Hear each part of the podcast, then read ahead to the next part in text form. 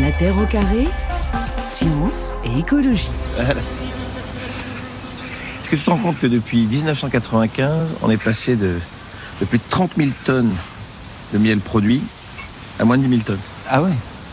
Les abeilles meurent et nous on fait rien. Allez, dis-leur, mon chat. Quoi? Tu vas être apiculteur, Non, sauver des abeilles. c'est pas vrai. On prend un domaine près de Palaiseau. Oh, génial 200 ruches, 4 tonnes de miel par an. Que des destins français, hein. Pas de la saloperie d'abeilles chinoises, hein. 100% écolo-tricolore responsable. Voilà, extrait du film Champagne de Nicolas Vanier, sorti l'année dernière. Mathieu Liureau, Aurore Avargues, vous êtes donc spécialiste en cognition animale chez les abeilles. Avec Vinciane Després, eh bien, on aimerait bien pendant cette émission nous mettre vraiment dans la tête de ces insectes pour comprendre à quoi ressemble leur vie quotidienne. Euh, Vinciane, hier à la fin de l'émission, vous m'aviez laissé entendre que vous viendriez habiller tout en abeille aujourd'hui, mais je ne vois rien. À votre demande, Mathieu, j'ai tout essayé. Je suis allée essayer un petit costume d'abeille. Et c'est vrai, en plus. suis- Oui, tout à fait. Et quand je me suis vue dans le miroir, je ressemblais à un anti-héros Bobo qui de, de la bande dessinée Bobo s'évade, qui était publiée dans les années 60 dans, la, dans le journal Spirou en Belgique. Ah, c'était l'histoire d'un prisonnier, en fait. c'était le ça prisonnier qui Ouais. s'évadait et en fait il avait un costume rayé noir et jaune et je me suis vue moi je pensais faire maille à l'abeille et je Non. ressemblais à Bobo le roi de l'évasion Bon, donc j'ai vous avez renoncé. j'ai renoncé voilà Quel dommage, on aurait bien aimé voir ça quand même. Mathieu Liureau, pourquoi étudiez-vous les abeilles? Qu'est-ce que vous cherchez à comprendre exactement euh, chez cet insecte Alors, on, essaye de, déceler euh, leur intelligence, on essaye de comprendre ce qui se passe dans leur tête exactement, euh, à des fins de- d'organisation sociale et de, et de, de, de butinage. Ouais. Ça fait longtemps qu'on s'intéresse à ces questions ou pas avec l'abeille? Alors, l'abeille, c'est un des, des premiers modèles euh, en éthologie. Donc, les, les premiers éthologues observaient les abeilles. Donc, ça remonte à l'Antiquité, mais plus récemment, euh, Carl von Frisch, Charles Darwin, tous ces gens connus qui ont développé l'éthologie travaillaient sur les abeilles. Et vous, Aurore Avargues, qu'est-ce qui vous intéresse euh, en particulier chez cet animal? Ce qui m'intéresse, c'est vraiment l'aspect justement de comparatif. On est dans un animal qui est très très éloigné de nous, évidemment, et malgré qu'il ait un cerveau composé de neurones, c'est un cerveau très différent, un mode de vie, des yeux, enfin tout est extrêmement différent. Et malgré tout, je suis fascinée par le nombre de convergences que je vais trouver entre l'abeille et nous dans la façon de, de prendre des décisions, dans leur capacité euh, cognitive dont vous avez parlé tout à l'heure. Et donc euh, c'est ça qui me fascine, c'est d'avoir accès à un modèle très différent et voir une autre branche de l'évolution, comment elle a fait pour régler les problèmes de, de décision qu'il faut prendre au quotidien. Ouais, Mais quand vous parlez de convergence, ça laisse entendre que vous essayez de trouver des parallèles avec euh, l'espèce humaine? Alors, c'est pas vraiment que je cherche ça, c'est que je tombe dessus à chaque fois. C'est un peu plutôt un sens inverse. C'est-à-dire que je me suis intéressée, par exemple, à comment les abeilles savaient reconnaître des, des objets visuellement. Et euh, en fait, on s'est rendu compte qu'elles vont utiliser les mêmes stratégies que nous, on va utiliser pour reconnaître des visages. Et, c'est vraiment par hasard que je me suis rendu compte, à force de creuser, que c'était les mêmes stratégies. Euh, je m'intéresse actuellement à la capacité des abeilles à compter, et on se rend compte qu'elles vont utiliser là aussi des mécanismes très similaires aux mécanismes en fait de l'ensemble des animaux, mais incluant l'humain, euh, avec des limites. euh, donc par exemple, elles, peuvent compter jusqu'à 5, qui est en fait la limite naturelle que nous aussi on aurait si on n'avait pas la capacité d'utiliser des mots et de compter séquentiellement. Donc voilà, c'est deux exemples, mais il y en a beaucoup en fait où on trouve des, des, des dans l'imitation des congénères aussi, par exemple. Bon, on reviendra quand même sur cette histoire de calcul parce que ça nous intéresse de voir prie. comment une abeille euh, parvient à compter jusqu'à 5. Vinciane Et moi, ce que, ce que, ce que j'entendais, ce que je, je, je, je voyais en lisant, en, en lisant vo- vo- vo- votre publication et, et vos travaux, c'était, ça m'a absolument impressionné. C'est le fait que je remarquais que vous aviez moins peur de l'anthropomorphisme que la plupart des chercheurs qui travaillent avec des espèces beaucoup plus proches que les nôtres, beaucoup plus proches de nous. Je veux dire par là que, par exemple, si on parle du corbeau et qu'on dit, bah, il a ceci, cela, on dit, oui, mais peut-être que, en fait, que c'est peut-être pas un calcul par raisonnement, mais c'est un conditionnement assez simple, c'est la mémoire associative. Et je trouve que, que, qu'en lisant vos travaux, j'avais été impressionnée par le fait que, visiblement, c'était pas une crainte chez vous. Mathieu Lureau, pour répondre à, à Vinciane Després. Oui, effectivement, il y a plusieurs choses. Euh, La première chose, déjà, on est des, humains, donc euh, on est anthropomorphique euh, de base. La deuxième chose, c'est que tous ces travaux sont, très récents finalement par rapport aux travaux chez les corbeaux, chez les mammifères. On, découvre euh, que ces, insectes sont doués de capacités cognitives étonnantes. Donc euh, tout ça, ça vient après euh, des dizaines d'années de recherche sur d'autres animaux. Donc on est un peu décomplexé. Et la troisième chose, c'est que, euh, de manière personnelle, moi je pense que l'anthropomorphisme est quelque chose d'intéressant, euh, puisque nous avons, nous partageons une histoire évolutive avec ces animaux. Comme l'a dit Aurore, on partage aussi des mécanismes cognitifs, on partage un environnement, et donc l'anthropomorphisme nous, nous permet de nous projeter et d'avoir des intuitions. Alors ça c'est étonnant parce que le nombre d'éthologues qu'on a reçus euh, derrière ce micro et qui au contraire euh, essayaient de, de, faire en sorte de chasser absolument ce biais de l'anthropomorphisme et vous dites bah, finalement on l'assume bien et on le revendique presque. Alors oui mais la différence c'est qu'il faut en être conscient. Donc il faut savoir ce qu'on fait avec cet anthropomorphisme. Donc, il faut il faut savoir il faut assumer le fait de, de l'être et puis après de régler le curseur. Voilà. À certains moments, on peut se dire là, je suis anthropomorphique et je vais chercher quelque chose qui peut-être n'existe pas, mais j'ai une intuition. Quand on a les résultats, après, il faut savoir l'interpréter et là chasser l'anthropomorphisme. Aurore Ava- Avargues, vous êtes d'accord avec ça j'imagine? Oui, je vais compléter sur le fait qu'on est extrêmement rigoureux après dans l'expérimentation. C'est-à-dire que avant de conclure sur une capacité ou une autre, on va aller vraiment tester avec tous les contrôles, les rigueurs, etc. pour vraiment pouvoir voir si l'abeille répond à la définition. Euh, et bien sûr, dans nos écrits scientifiques, on est toujours très prudent. Mais je suis d'accord avec Mathieu, c'est que le biais anthropomorphique donne de l'intuition euh, sur quel type de problème elles vont avoir et comment elles pourraient le résoudre. Et après, ben, on teste euh, scientifiquement, tout avec tous les contrôles euh, nécessaires, si effectivement l'abeille en l'occurrence, mais ça peut marcher avec tous les animaux, va utiliser ce type de stratégie ou une autre et quelles sont les différences, les points communs. Donc bien sûr, après, dans la subtilité, on va s'éloigner de l'anthropomorphisme. Mais Aurore, euh, dans av- la discussion générale, voilà, effectivement. Justement, hier euh, et avant-hier, avec le, le corbeau, on parlait aussi de la mauvaise réputation de certains animaux, qui a pu évoluer d'ailleurs euh, au fil du temps. Euh, on a plutôt l'impression que les abeilles ont plutôt justement bonne presse depuis euh, assez longtemps, qu'elles ont même des... Elles symbolisent en tout cas une certaine productivité, l'organisation du, travail bien fait. Euh, vous êtes là aussi d'accord avec ce- cette image qu'on peut avoir, Aurore Vargas, sur ces, sur ces insectes? Et est-ce que c'est vraiment le cas? Est-ce que dans une ruche, par exemple, tout le monde bosse ou on trouve aussi des grosses feignasses d'abeilles? Je suis tout à fait d'accord sur l'image, on en bénéficie beaucoup. D'ailleurs, Mathieu pourra en parler, qui a travaillé aussi sur les cafards. Je pense que ça avait beaucoup moins d'impact Ah oui. médiatique que nos travaux sur, euh, sur les abeilles. Donc vrai, ça, ouais. c'est vrai qu'une curiosité du public. Euh, après, pour répondre à votre question sur effectivement l'abeille qui est be- besogneuse, altruiste, etc., euh, ce qui est amusant et important de noter, c'est qu'en fait, à un instant donné, dans la ruche, il y a toujours à peu près 20 à, à 30% des abeilles qui ne font rien. Euh, donc, ce n'est Ah pas oui. vrai que toutes vont toujours travailler. Euh, c'est vraiment en cas de besoin. Et il y a probablement des individus qui vont jamais vraiment faire grand chose, parce qu'il y a aussi des personnalités chez les insectes sociaux, comme euh, chez tous les animaux. Bon, bah, c'est plutôt une bonne nouvelle, Mathieu Lureau. C'est-à-dire que même chez les abeilles, il y en a qui foutent rien. C'est quand même pas mal, Ah, non? bah, exactement. On est, on est, on est un peu des abeilles. hein. Oui, exactement. On va écouter l'extrait d'un film qui s'appelle L'invasion des abeilles tueuses. C'était en 1995. Bonjour Randy. Ah, bonjour Monsieur Ingram. Je peux savoir ce que vous faites là-haut Euh, Sacramento nous a demandé d'installer ces pièges. Des pièges Pourquoi faire À cause des abeilles. Des abeilles Des africaines. Oui, des abeilles africaines. Hein Des abeilles tueuses. Des abeilles tueuses En Californie D'après le ministère de l'Agriculture, il y aurait plusieurs colonies à Talford. C'est à environ 50 km au sud-ouest. Toute la vallée est en état d'alerte. Au cas où. vous inquiétez pas, si elles viennent, nous saurons les recevoir. Inutile de paniquer. Si j'avais su qu'il y avait des abeilles tueuses, je serais peut-être pas venu m'installer ici. Aurore Avargues, euh, un, un petit mot, parce que c'est vous qui nous avez suggéré l'extrait de ce film. Pourquoi exactement? Non, c'est vrai que j'ai mentionné les abeilles africanisées, euh, parce que ce sont des abeilles effectivement très agressives. Donc, en l'occurrence aussi parfois tueuses d'humains, mais c'était surtout pour mentionner le fait que leur agressivité leur permettait de se protéger naturellement contre les parasites, les maladies, etc., dont en fait nos abeilles, auxquelles nos abeilles sont très sensibles. C'était pour expliquer le fait que par l'apiculture, on a sélectionné des abeilles qui sont dociles et très productives en miel, mais la conséquence de ça, malheureusement, on ne peut pas sélectionner de façon indépendante la docilité et la protection immunitaire euh, sociale contre contre intrus, contre parasites, etc. Et donc la conséquence de ça, malheureusement, ce sont que c'est des abeilles beaucoup plus fragiles. Ouais, donc ça, c'était un film, donc de la fiction, sauf que dans la réalité, je crois qu'il y a eu des, des épisodes, hein, je regardais, je vérifiais sur Internet, mais en Californie, je crois en 2020, euh, ces mêmes abeilles ont semé la panique, euh, Mathieu Lureau. Alors, ce, ce film que je connais bien, euh, je suis amateur de mauvaise science-fiction, Ouais. euh, est basée sur une histoire vraie. Donc, ce sont des, des, des abeilles, euh, enfin des chercheurs euh, brésiliens qui ont euh, pris des abeilles européennes, disons, et des souches africaines, et qui ont fait des hybrides pour euh, générer des abeilles euh, très productives en milieu tropical. Ouais.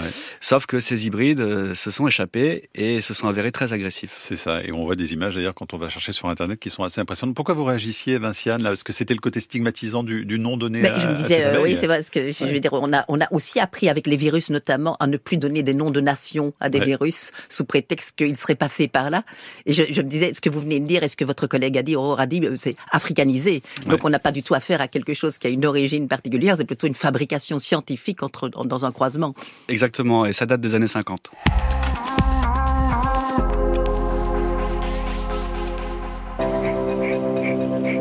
Monsieur, puis-je vous demander ce que vous faites là Alors, vous voyez, je regarde euh, la ruche avant qu'elle ne passe l'hiver. Et je regarde s'il y a assez de provisions de miel. Mais pourquoi utilisez-vous de la, De la fumée. de la chaleur Euh, ça n'est pas la chaleur que l'on cherche, c'est la fumée. Parce que ça a le don de calmer les abeilles. Et en fait, euh, l'enfumoir est le seul outil indispensable en apiculture. Depuis l'Antiquité, les méthodes n'ont guère évolué. L'enfumoir est donc toujours l'outil le plus précieux en apiculture. Une archive de l'INA de 1968 à la Guerche en Bretagne. Nous sommes cet après-midi dans la peau de l'abeille, dans la terre au carré, avec nos invités Mathieu Lieureau, avec nous à Paris, Aurore Avargues en duplex de France Bleu à Toulouse et bien sûr Vinciane Després qui nous accompagne toute cette semaine. Euh, quand vous étudiez vos, vos abeilles, plutôt en milieu naturel d'ailleurs, Mathieu Lieureau, est-ce que vous vous protégez pour justement les, les calmer, les tranquilliser ou est-ce qu'il faut pas prendre ce, type de précautions C'est pas franchement utile. Alors, on peut, le faire. J'ai beaucoup d'étudiants qui sont allergiques, par exemple, et donc là, il faut vraiment bien se protéger. Euh, moi, quand je les étudie, souvent, je les entraîne à aller butiner sur des, fleurs euh, artificielles, et quand elles butinent, elles piquent pas. Ouais. Et elles très se, agressif. se laissent prendre au jeu d'aller sur des fleurs artificielles? Ah oui, oui, elles Ouais. font ça très très bien. Elles apprennent très rapidement à associer une couleur ou une odeur à, une récompense d'eau sucrée. Vous, Aurore euh, Avargues, vous menez vos travaux plutôt en laboratoire par rapport à, à Mathieu qui serait plutôt en plein champ, si on peut dire les, les choses comme ça de façon un peu caricaturale? Euh, disons que voilà, moi je vais utiliser des choses qui sont peut-être un peu moins naturelles. Je vais pas disposer des fleurs euh, dans un champ comme euh, comme si ça représentait. Par contre, je travaille quand même aussi beaucoup en extérieur, tout simplement Mhm. parce que je préfère que les abeilles puissent venir naturellement euh, dans mon dispositif expérimental, récolter du sucre effectivement. Et donc le fait qu'elles viennent par elles-mêmes, qu'elles décident elles-mêmes de jouer le jeu entre guillemets, fait qu'elles ont des résultats bien meilleurs après. Mais je suis pas travaille aussi effectivement en laboratoire parce que je vais aussi étudier le, le cerveau en parallèle ou des mécanismes plus précis. Donc j'ai les deux approches. Mathieu Lieureau, parce que là on parle d'abeilles, d'abeilles, d'abeilles, mais de quelle abeille on parle justement? Parce qu'il y en a tellement d'espèces quand on lit votre ouvrage. Effectivement, euh, le mot abeille en français accapare souvent euh, l'attention et on se focalise sur l'abeille domestique qu'on appelle également abeille mellifère ou Apis mellifera. Voilà. Et Donc celle qui fait du miel C'est celle qui fait du miel que l'on a domestiqué et que l'on cultive. Ouais. Euh, mais le monde des abeilles est un monde beaucoup plus vaste. On compte à peu près 20 000 espèces, on n'en est pas complètement sûr, dans le monde. Euh, à peu près 1000 espèces en France, mais pareil, on n'en est pas complètement sûr. Ah oui, quand même, c'est beaucoup. Et dans une ville comme Paris, tiens, est-ce qu'on a une idée du nombre de- d'espèces différentes d'abeilles? Oui, on a des collègues parisiens qui ont fait cet inventaire et qui estiment qu'il y a plusieurs centaines d'espèces d'abeilles à Paris. Rien dans une ville comme ça. ouais. Exactement. Donc, ce sont souvent des petites abeilles solitaires qui euh, nichent dans le sol ou dans des petites crevasses et que le, qui sont pas forcément très euh, colorées. Donc il y a aussi des abeilles solitaires, c'est ça hein, Parce qu'on a, on a vraiment une déformation hein, sur ce qu'on se représente de cet animal. hein. Alors, la très, très, très, très grande majorité des espèces d'abeilles euh, sont des abeilles solitaires. Ouais. Et Aurore Avargues, est-ce que c'est plus compliqué euh, d'étudier une, une abeille euh, sauvage, justement? Disons que pour faire de, de la cognition, euh, c'est important de, de pouvoir avoir une abeille qui revient, qui fait des choix et de assez facilement pouvoir euh, avoir des abeilles à disposition, ou n'importe quel animal d'ailleurs. Ouais. Et l'avantage de l'abeille domestique, moi j'appelle l'abeille domestique, c'est que justement elle est domestique. Donc nous on a voilà, on a un jardin à l'université, on a des ruches et donc c'est extrêmement facile de travailler. C'est pas pour rien qu'en fait les abeilles sont étudiées depuis très longtemps parce qu'on avait la possibilité de les maintenir en ruche et donc de pouvoir les observer de façon euh, etc.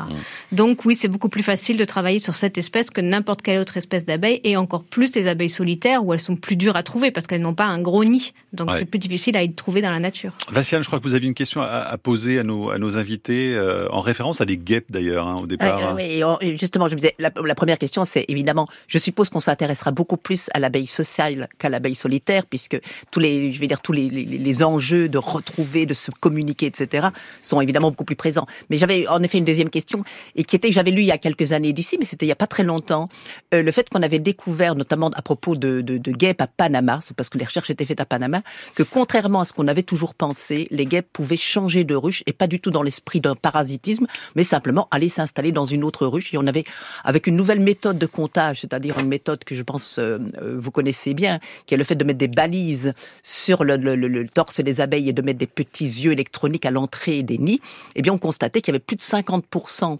euh, de guêpes qui changeaient de nid au cours de leur vie, qui allaient s'installer ailleurs, alors que leur réputation avait toujours été très exclusive, très euh, vraiment c'était une réputation vraiment assez assez peu sympathique pour des sociétés ouvertes, on va dire ça comme ça. Est-ce que ça existe donc chez, chez les abeilles, ce type de comportement? Alors c'est très mal connu, mais chez les abeilles domestiques, donc celles qu'on qu'on élève, euh, il y a un système de reconnaissance euh, de coloniale qui est basé sur les odeurs. Donc toutes les abeilles d'une même colonie ont grosso modo la même odeur. Euh, mais il arrive que des abeilles d'autres colonies euh, rentrent dans la, ruche, soient complètement acceptées. Donc ce système est imparfait. Et euh, surtout, on voit ça quand il y a des grosses densités de, ruches les unes à côté des autres. Alors, on ne sait pas si c'est une stratégie de la part des abeilles qui vont parasiter les autres colonies, ou c'est simplement les abeilles qui sont perdues et qui se trompent de ruche.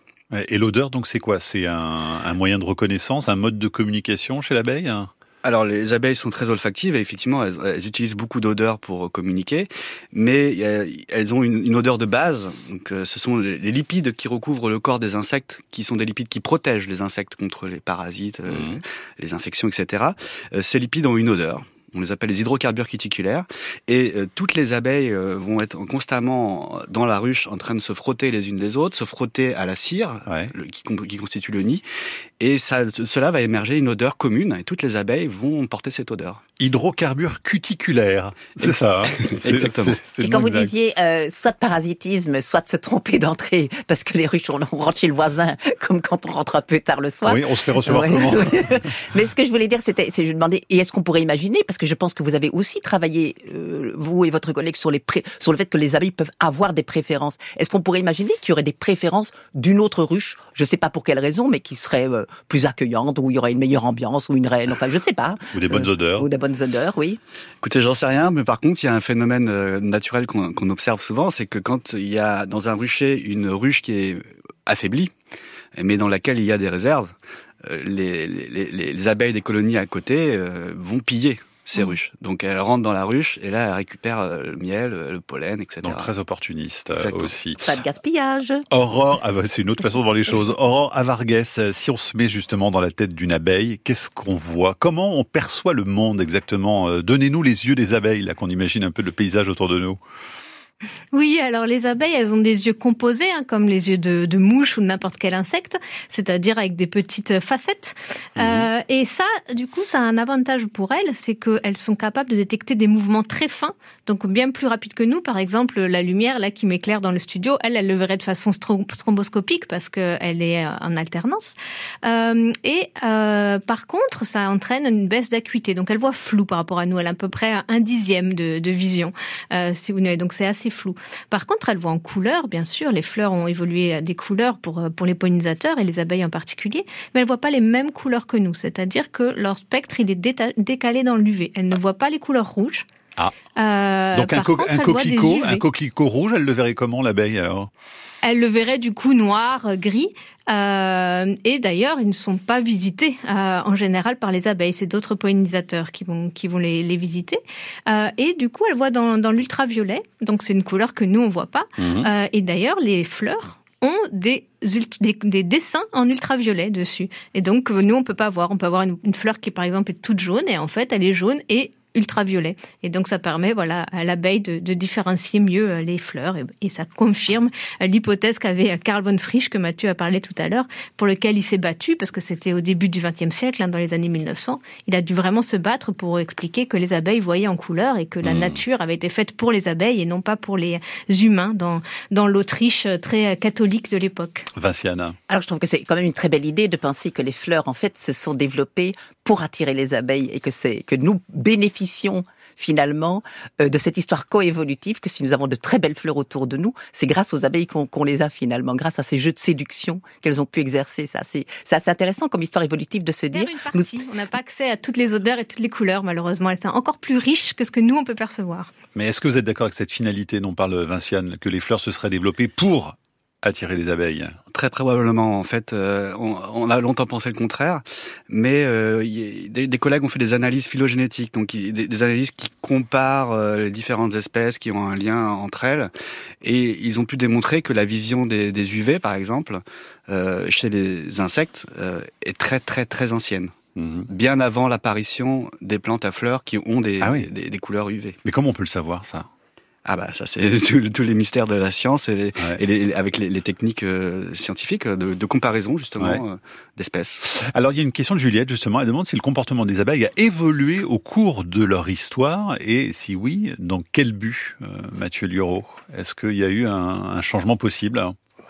Ah, très probablement. Donc on a, on a, on a parlé tout à l'heure du fait qu'il y a à peu près 20 000 espèces d'abeilles euh, sur Terre, euh, dans à peu près tous les, tous les habitats possibles. Et ces mhm. espèces ont des comportements différents qui sont adaptés à, l'environnement dans lequel elles vivent.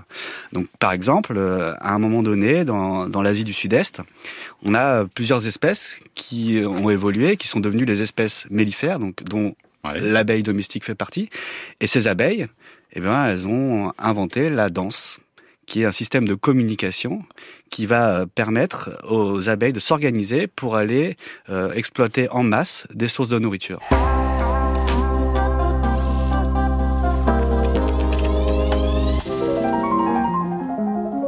La danse frétillante des abeilles à miel, Apis mellifera, la danse des éclaireuses, la danse des butineuses, leur danse frétillante dans l'obscurité de la ruche, qui indique la direction, la distance et la qualité d'un lieu de récolte, de nectar ou de pollen.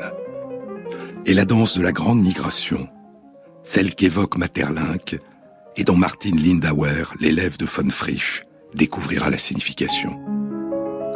Jean-Claude Amezen sur les épaules de Darwin. C'était en 2012 sur la danse des abeilles qui nous a tant marqué d'ailleurs, avec nos invités Mathieu Liureau et Aurore Avargues pour en parler, puis bien sûr Vinciane Després. Alors il y a une question d'ailleurs Mathieu Liureau de Ludovic sur, sur Twitter qui demande est-ce que les abeilles volent en forme de 8 Alors c'est peut-être pour faire écho justement à cette danse hein, en 8 Oui, alors a priori non. Euh, mais par contre, effectivement, elle danse en 8, elle danse sur la surface verticale euh, du, des rayons hein, du, du, nid. Et donc c'est un, un mouvement, elle marche en fait, euh, elle, danse en marchant. Donc c'est pas un vol véritablement alors en 8 Alors ça se passe dans le nid, donc il n'y a pas de vol.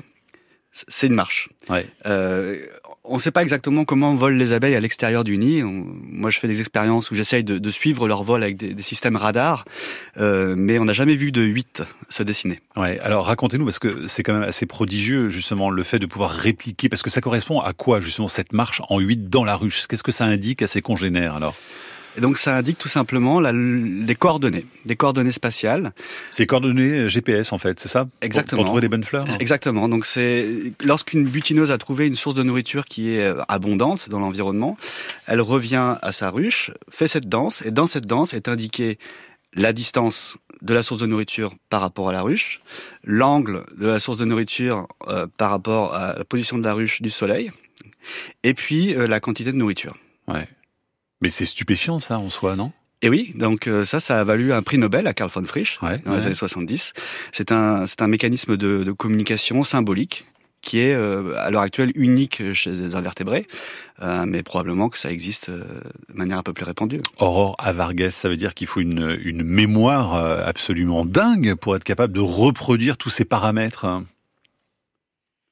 Alors ça, on ne sait pas du tout comment comment elles font effectivement. Donc ce qui a été compris, c'est vraiment voilà l'idée de, de, créer un vecteur, c'est-à-dire on a l'angle, donc là ça ne demande pas énormément de mémoire de parce que c'est le moment où elles partent de la ruche. Euh, et par contre la distance, effectivement, c'est on sait par des expériences dans des tunnels, etc., que c'est par le flux optique. Donc le flux optique, c'est quoi? On peut imaginer euh, euh, une allée, par exemple, de platane qui mène à un, à un manoir. Moi, on peut contrôler la distance en calculant le nombre de fois où la lumière arrive et s'arrête. Voilà, les, mhm. chaque platane en fait va arrêter la lumière et donc on pourrait calculer la distance comme ça plutôt qu'en mètres. Et en fait, c'est ça qu'elles vont utiliser les abeilles. C'est vraiment le flux optique. Donc, ça dépend de le trajet qu'elles prennent. Évidemment, si elles prennent un trajet où il y a beaucoup d'arbres ou un trajet où il n'y en a pas, un même flux optique fait pas la même distance. Et ça, on sait comment, comment le font, mais que concrètement, pour que ça marche, pour aller à plusieurs kilomètres, pour moi, ça reste vraiment un mystère et on ne sait pas comment elles le font dans le cerveau. Donc, on ne sait pas ce qu'elles mémorisent, quels paramètres, etc. C'est vraiment empirique. On se rend compte que la danse permet euh, de trouver une source de nourriture à plusieurs kilomètres. Elles vont aussi utiliser les odeurs, puisque l'abeille qui danse va ramener une odeur de la fleur. Et les odeurs parfois peuvent être euh, perçues à distance, donc ça peut les aider lorsqu'elles se rapprochent de la zone. Euh, mais c'est vrai que c'est quelque chose d'assez fascinant. C'est pas tant, Vinciane, non Alors, ouais, ouais, et puis c'est, je veux dire, c'est très poétique aussi. Hein. Je me souviens de Morisot qui disait un jour, Baptiste Morisot qui disait un jour qu'en fait les abeilles dansent des cartes. Il y a, il y a deux choses peut-être. Euh, il y a eu une très grande controverse après les recherches de von Frisch sur la question. Les linguistes se sont insurgés parce que von Frisch avait utilisé le terme de langage. Alors là, évidemment, on enlevait, la, la, la, je veux dire, le, privilège humain. Et il fallait un appel un appareil phonatoire. Ça, c'est le premier point que, dont je me souviens, parce que ça avait vraiment beaucoup secoué. Mais je crois qu'on en parle un peu moins de ça maintenant. Et la deuxième chose, c'était peut-être que dans vos travaux, vous avez aussi constaté qu'il y a une communication entre les abeilles et les fleurs par des biais électriques. Et, ça, pour moi, c'était une vraie découverte, que donc les fleurs irradieraient, il y aurait des, phénomènes électriques qui permettent aux fleurs de dire des choses aux abeilles. Exactement. Donc, ce ne sont pas mes travaux, ce sont des, collègues anglais qui ont réalisé ces recherches, mais ils ont montré que les abeilles pouvaient percevoir les champs électriques. Or, tout objet euh, sur la surface de la Terre est, modifie le champ électrique terrestre. Donc, a une signature électrique. Euh, J'ai une signature électrique, vous avez une signature différente parce que vous avez une taille, une forme différente. Chaque fleur va avoir une signature électrique euh, différente, et donc les abeilles vont pouvoir apprendre à reconnaître ces signatures pour reconnaître les fleurs, ou potentiellement pour savoir si une autre abeille est passée juste avant et a pris le pollen ou le nectar. Donc, lorsqu'une abeille passe, ouais elle modifie la signature électrique de la fleur pendant quelques secondes. Donc ça lui permet de gagner du temps peut-être et d'éviter la fleur en question, de ne pas essayer d'aller chercher le nectar Oui, très probablement. Ouais. Est-ce que justement, Aurore Avargues, il y a toujours une, une volonté de la part de l'abeille de maximiser euh, ses déplacements pour aller euh, au plus efficace ou au plus proche ou est-ce qu'elle est capable, au contraire, de faire de très longues distances? Elle peut faire de très longues distances, mais seulement si elle est obligée. Effectivement, les, les abeilles sont assez douées euh, pour, euh, pour faire le trajet optimal et, euh, et pour essayer de limiter au plus possible de visiter des fleurs qui ne seraient pas intéressantes. C'est pour ça qu'elles ont notamment la constance florale. Donc, lorsqu'elles trouvent une fleur avec du nectar et du pollen, mhm. elles vont aller visiter les fleurs dans la prairie qui sont de la même espèce, donc qui se ressemblent. Donc, elles doivent mémoriser comme ça les odeurs, les formes, les couleurs des fleurs. parce que ces fleurs-là, à un instant donné, elles ont une plus grande probabilité d'offrir du nectar et, du pollen, puisqu'elles sont de la même espèce, elles ont le mm. même niveau de maturité. Euh, et donc, elles ont tout un tas de stratégies comme ça pour vraiment améliorer leur efficacité et dépenser le moins d'énergie possible pour récolter du nectar. Par contre, s'il y a rien aux alentours, euh, et eh ben elles peuvent aller jusqu'à 10 km. On a déjà mesuré des abeilles qui allaient jusqu'à 10 km. Euh, ou voilà, s'il n'y a pas assez de nourriture pour l'ensemble de la ruche, parce qu'elles sont très nombreuses, et notamment lorsqu'il y a un rucher, elles sont d'autant plus très nombreuses s'il y a 20, 30, 40 ruches, et donc parfois elles sont obligées effectivement d'aller loin. Ouais. Euh, ça vit combien de temps d'ailleurs une abeille euh, exactement? Alors c'est variable, ça dépend euh, de la, du type d'abeille. Donc il y a les ouvrières et les reines. Les reines vivent plusieurs années. Euh, on pensait que, enfin on pense qu'une reine dans un environnement normal euh, peut vivre jusqu'à 7 ans. Euh, et les ouvrières, bah, l'été, elles sont très actives, donc elles vont vivre à peu près un mois, un peu moins. Et puis l'hiver, bah, elles vont pas être très actives, leur métabolisme va être réduit, donc elles, vont survivre euh, les deux, trois mois d'hiver. Ouais. Françoise demande sur franceinter.fr si euh, les jeunes abeilles euh, bénéficient d'un apprentissage du vol de la part de, de leurs parents. Comment ça se passe justement ça? Alors pas à notre connaissance, les jeunes abeilles vont sortir, et savent voler tout de suite. Hein. Alors elles savent voler, c'est un réflexe, oui. Ouais, mais elles peuvent aussi euh, très rapidement euh, faire ce 8 dans, dans la ruche, par exemple, ou pas Ou ça, ça demande un petit apprentissage Alors ce 8 est, est réservé aux abeilles les plus expérimentées, ah oui. donc celles qui vont chercher de la nourriture. L'élite des abeilles. Exactement. en fait, les plus âgées, donc celles qui, qui, ont un cerveau qui est, qui est bien formé et, et qui ont une grande expérience. Une question très naïve, moi. En fait, on parle toujours de la communication par rapport à la pollinisation, par rapport à ça. Mais est-ce qu'il y aurait des, des, des, des raisons, est-ce qu'on a étudié des communications pour d'autres motifs? Alors cette fameuse danse en 8, elle va également permettre aux abeilles de trouver un, un nouveau site de nidification. Donc c'est la même danse. Elle se produit lors de l'essaimage. L'essaimage, c'est la reproduction de la colonie. Donc à ce moment-là, au printemps, quand il y a beaucoup d'abeilles dans la ruche, euh, l'ancienne reine va partir avec la moitié des ouvrières, former un essaim. Donc ces grappes que vous pouvez voir sur les, sur les branches d'arbres euh, au printemps, qui sont tout à fait inoffensives, à ce moment-là, toutes les abeilles sont vraiment focalisées pour trouver un, nouvel, un nouvel endroit pour installer cette nouvelle colonie. Mmh. Et donc à ce moment-là, il va y avoir des scouts, des exploratrices, qui vont aller euh, identifier des sites potentiels et euh, dire aux autres abeilles. Informer les copines. Ici, il y a un bon site, venez. Patrice demande est-ce que certaines abeilles, certaines espèces peuvent se croiser, donner une nouvelle espèce à long terme, ou bien euh, leur descendance éventuelle serait de toute façon stérile Alors s'il s'agit d'espèces différentes, euh, leur descendance sera stérile. Ouais. Aurore Avargues, alors parce que évidemment, euh, il y a tellement de manipulations, d'expériences que vous menez avec les abeilles, on ne peut pas toutes les évoquer ici, mais vous parliez quand même tout à l'heure du fait de les faire compter. D'abord, quel est l'intérêt de faire compter des abeilles? Et expliquez-nous un petit peu comment vous avez découvert qu'elles étaient capables de compter jusqu'à 5 oui, alors l'intérêt, euh, après, pour euh, c'est surtout une grosse question de curiosité, de comprendre le monde animal et comment ils perçoivent le monde, etc. C'est vraiment, en tout cas, ma motivation euh, première. Après, bien sûr, il y a toujours des applications à, mmh. à toute recherche, mais mais la motivation première, pour moi, je sais pas si vous trouvez pas ça fascinant. Moi, je trouve ça fascinant de savoir que qu'une abeille avec son tout petit cerveau va compter. alors, comment on fait pour pour tester ça? Ben, le principe, c'est que je dis, c'est les abeilles qui qui viennent naturellement parce qu'on leur donne de l'eau très sucrée donc une meilleure, euh, voilà, d'une meilleure qualité de ce qu'elle pourrait trouver dans les fleurs. Donc récompense. Euh, une récompense, exactement. Et euh, donc elles, doivent, elles doivent, euh, elles rentrent dans un dispositif où il y a euh, deux couloirs, si vous voulez. Donc elles ont le choix entre prendre un couloir ou un autre avec une image au bout du couloir. Et si elles choisissent la bonne image, elles ont du sucre. Si elles choisissent la mauvaise image, elles vont avoir une solution de quinine qui est amère. Donc ça c'est le principe. Donc l'abeille elle comprend qu'il y a un bon choix mhm. qui amène au sucre et un mauvais choix. Et pour savoir du coup si elles savent compter, ce qu'on leur propose c'est qu'à l'entrée, à l'entrée de ce dispositif, on leur montre une image avec un certain nombre de points, par exemple trois points.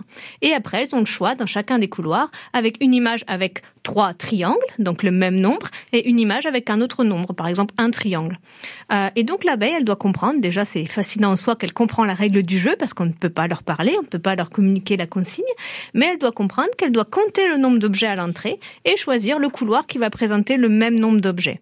C'est très important de vérifier qu'elle va compter et donc elle ne va pas utiliser le fait que les images sont plus ou moins similaires, qu'elle va pas utiliser la, disposition, la densité, la surface, tout ce qu'on peut imaginer qui peut corréler avec le nombre. Donc c'est là où nous on doit bien penser à notre protocole.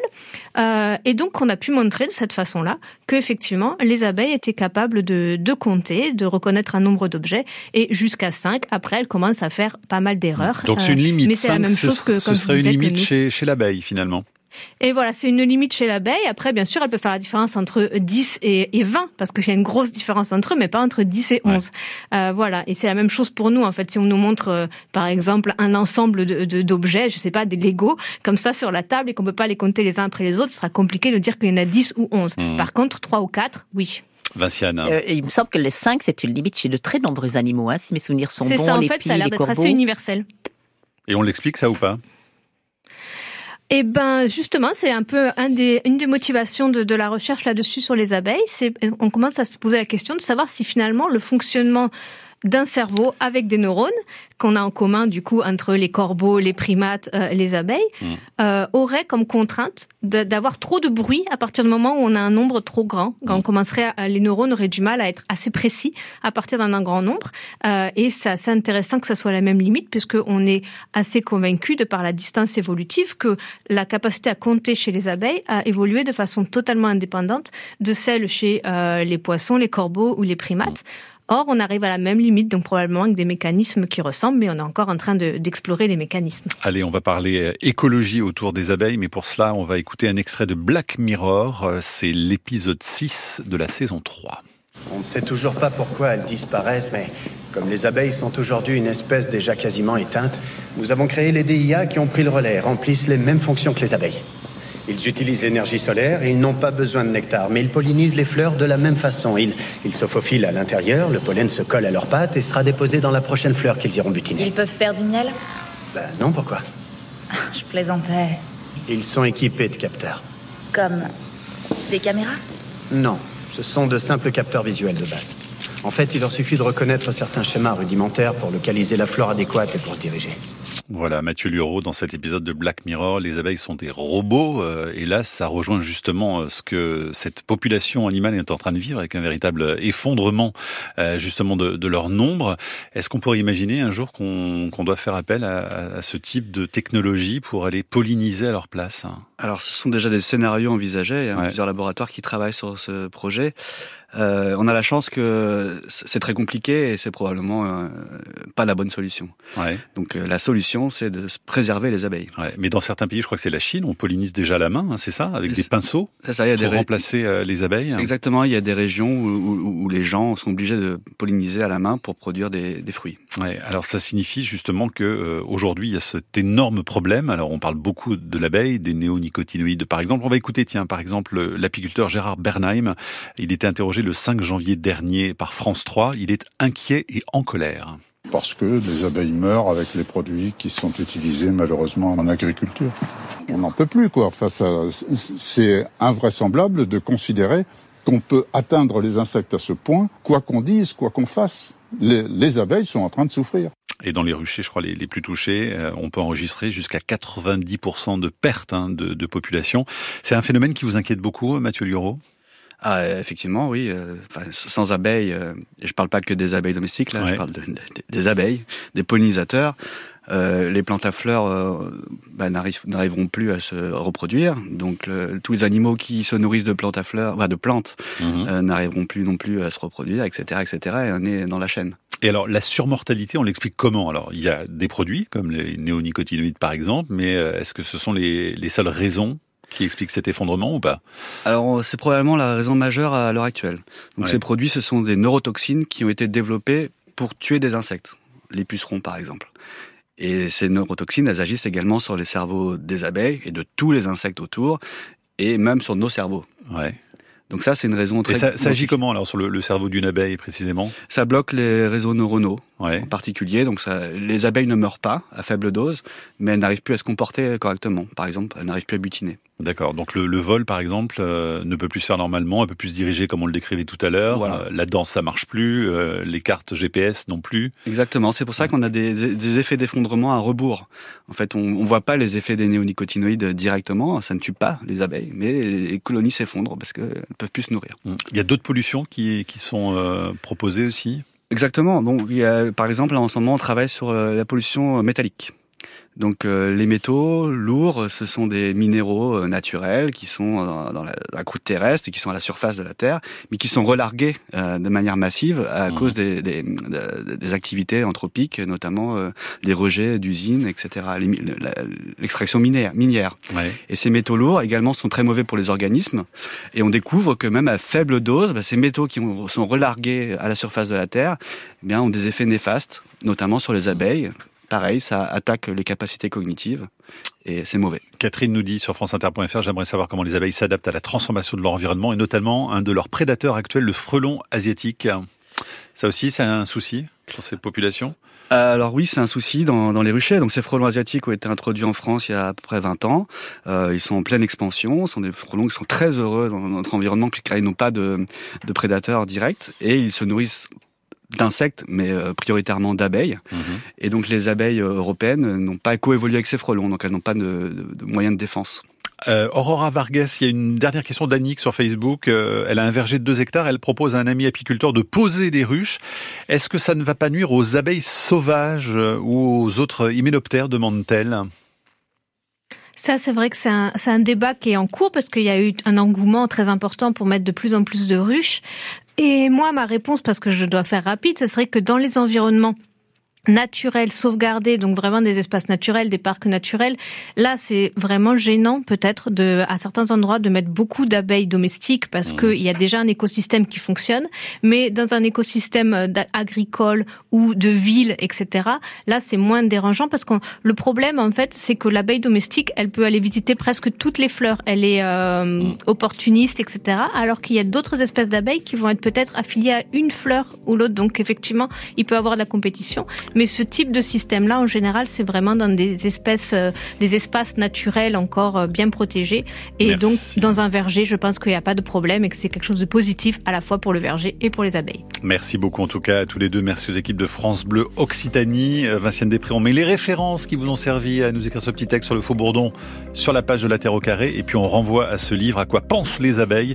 C'est publié chez Humaine Science dans la collection Monde Animaux. Merci beaucoup Mathieu Leroux. La Terre au carré est un podcast France Inter.